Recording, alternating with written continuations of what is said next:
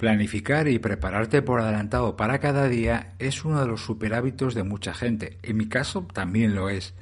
Revisar y adelantarte algunas cosas de mañana es clave para acertar.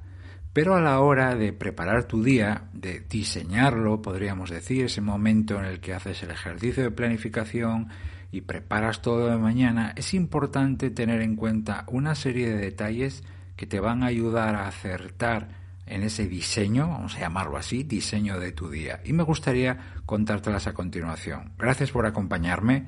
Soy Berto Pena y te doy la bienvenida al podcast de Think donde aprendemos sobre hábitos, productividad y trabajo inteligente.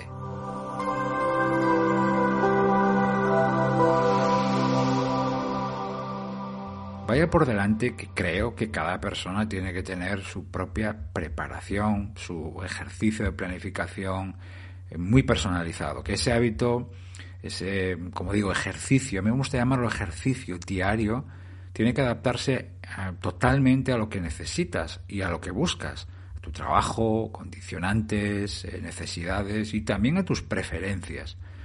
Pero también hay una serie de detalles que, al menos esta es mi visión, es a mi juicio, que creo que deberíamos de cuidar todos eh, por adelantado a la hora de construir ese día, el día de mañana, mi plan de trabajo para mañana. ¿no? me voy a centrar en la planificación en sí, que la hemos tocado en algún otro episodio del podcast, sino detalles que a mí me gusta tener en cuenta, no perderlos de vista nunca a la hora de construir mi día, como te decía, de diseñarlo. ¿no? Y esos detalles, eh, cinco en concreto, de los que te voy a hablar a continuación, empiezan siempre por este. Compruebo las horas que no tengo. Eh, eh, mañana, el día siguiente, ¿no? Antes de diseñar mi día de trabajo, de mirar tareas, de repasar proyectos, de lo que sea, compruebo en mi calendario el tiempo que tengo bloqueado por reuniones, llamadas, compromisos personales o, en mi caso, pues a lo mejor alguna sesión, webinar, eh, mentoría, tutoría, etcétera, ¿no? esto me ayuda a ver el tiempo real efectivo de trabajo para mañana. Es una estimación, por supuesto, pero evidentemente eso me va a dar una información valiosísima para saber, a ver, cuántas horas aproximadas mm, entre todo lo que tienes te quedan para hacer otras cosas, ¿no? Pero es que además, esto me ayuda a ver, cuando me asomo al calendario, me ayuda a ver cómo están distribuidos esos citas, esos eventos, esos compromisos a lo largo del día. Por ejemplo, si están muy concentrados en la mañana, al mediodía o la tarde, si hay muchos seguidos, el tiempo que tengo entre ellos, o si, por ejemplo, tengo el inicio del día despejado, cosa que, como sabes, es vital a la hora de aprovechar y conseguir resultados. Y esto me ayuda, esta información, que la miro en unos pocos segundos, no hay que pararse mucho tiempo ahí, pero luego me ayuda a mí a elegir y a distribuir mis tareas con mucho más criterio y más inteligencia.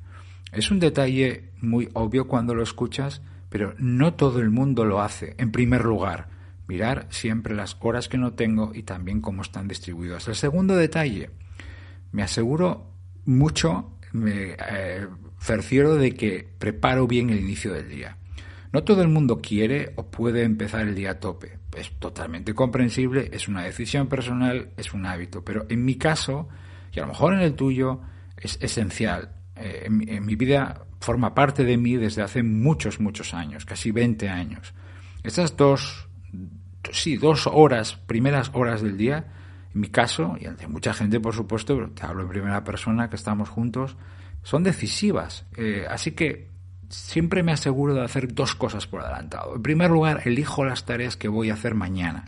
Nunca improviso en el arranque del día eh, y decido por adelantado qué voy a hacer en primer lugar. En esa primera hora, como te digo, en mi caso son prácticamente dos horas o a veces más, dado que me levanto muy, muy, muy pronto. Y en segundo lugar, me aseguro de que tengo todo lo que necesito para esas primeras tareas que me he propuesto hacer. Información, documentos, materiales, tengo claro lo que tengo que hacer, lo que sea, para no empezar el día eh, ya atascado. Necesito empezar el día a tope. Ese sería el segundo detalle para construir mi idea. El tercero, me propongo hacer una lista de tareas muy realista.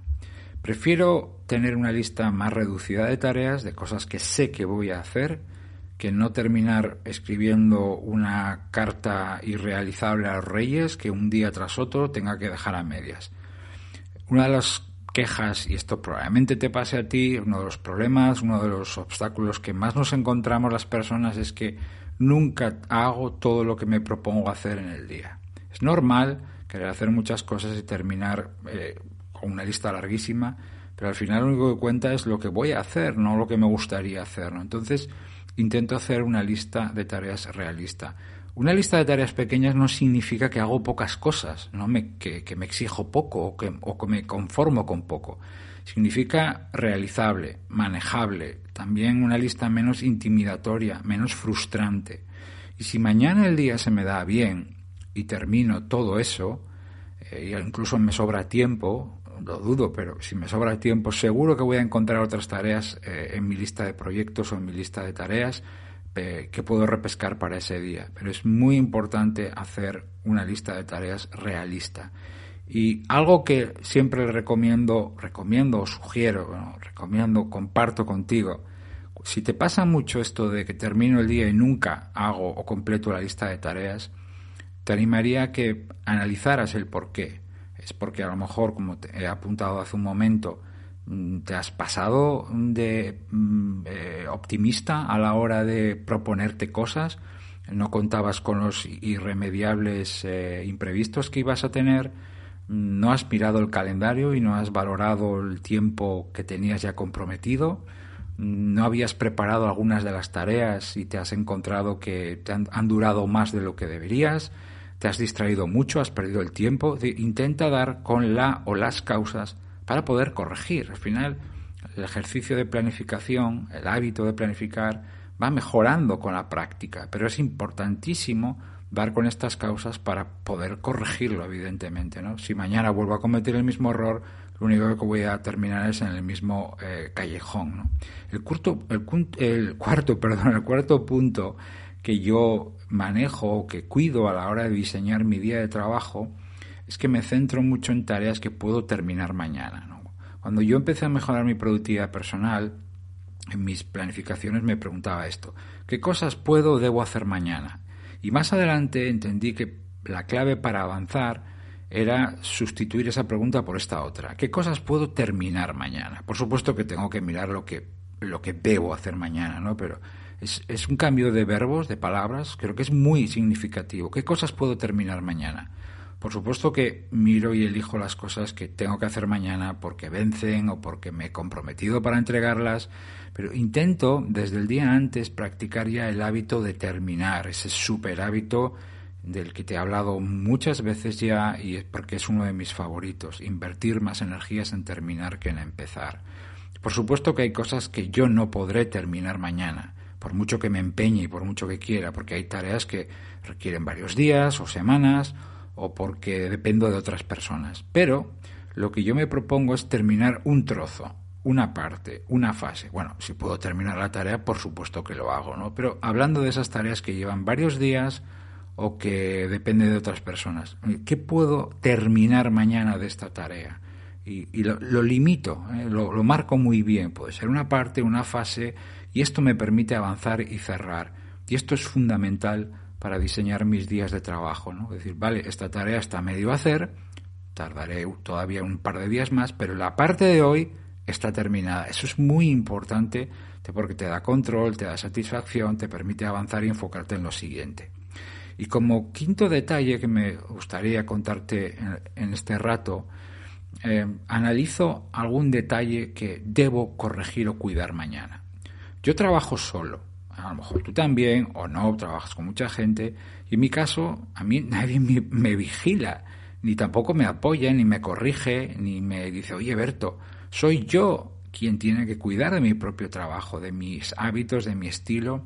Si quiero construir un día de trabajo con inteligencia, tengo que asegurarme de no caer en trampas, de corregir errores, de algún mal hábito, etcétera, ¿no? Y aunque tú trabajes con 50 personas a tu alrededor, también te interesará esto, por supuesto. Me pongo como ejemplo el que trabajo solo, porque esto todavía es más importante, ¿no? Porque nadie te va a recordar las cosas o decir, oye, Berto, que no se te olvide mañana, ¿no? Eh, aún así, es un hábito, un detalle que creo que tenemos que, que cumplir todos, ¿no? Y esas trampas que debo evitar o corregir errores, pueden ser, por ejemplo, cosas de mis proyectos o tareas, eh, comprobar si estoy sin querer, por supuesto, posponiendo alguna tarea, porque a veces posponemos tareas de manera inconsciente, otros de manera consciente, pero a veces no lo hacemos de manera, de forma deliberada, ¿no? O si, por ejemplo, eh, todavía no tengo algo que pedí a otra persona hace días, o si eh, hoy me he distraído mucho a lo largo del día, o si no he preparado una tarea suficiente eh, que, he aprendido de hoy para mañana, ¿no? Es, es decir, analizo también, como ves, eh, mi estilo de trabajo, mis rutinas, ¿no? Descuidos que he podido tener y que evidentemente no me interesa repetir mañana, ¿no? Por supuesto que en mi ejercicio de planificación diaria hago otros chequeos más elementales y conocidos, ¿no? No los he incluido en los puntos anteriores porque los hemos visto en episodios previos del podcast, ¿no? Cosas como pues identificar tareas que están a medias y que necesito terminar mañana, cosas que me han pedido otras personas, que me han delegado, que, que debo enviar mañana, tareas maxi, tareas muy grandes, ¿no? Que próximas, a lo mejor de los próximos, eh, para las próximas dos semanas, que me interesa dividir eh, en subtareas y empezar mañana, o tareas para los próximos días que por su importancia, pues me conviene empezar, por ejemplo, mañana mismo para tener más margen, para hacerlo con más detalle y con más cuidado, ¿no?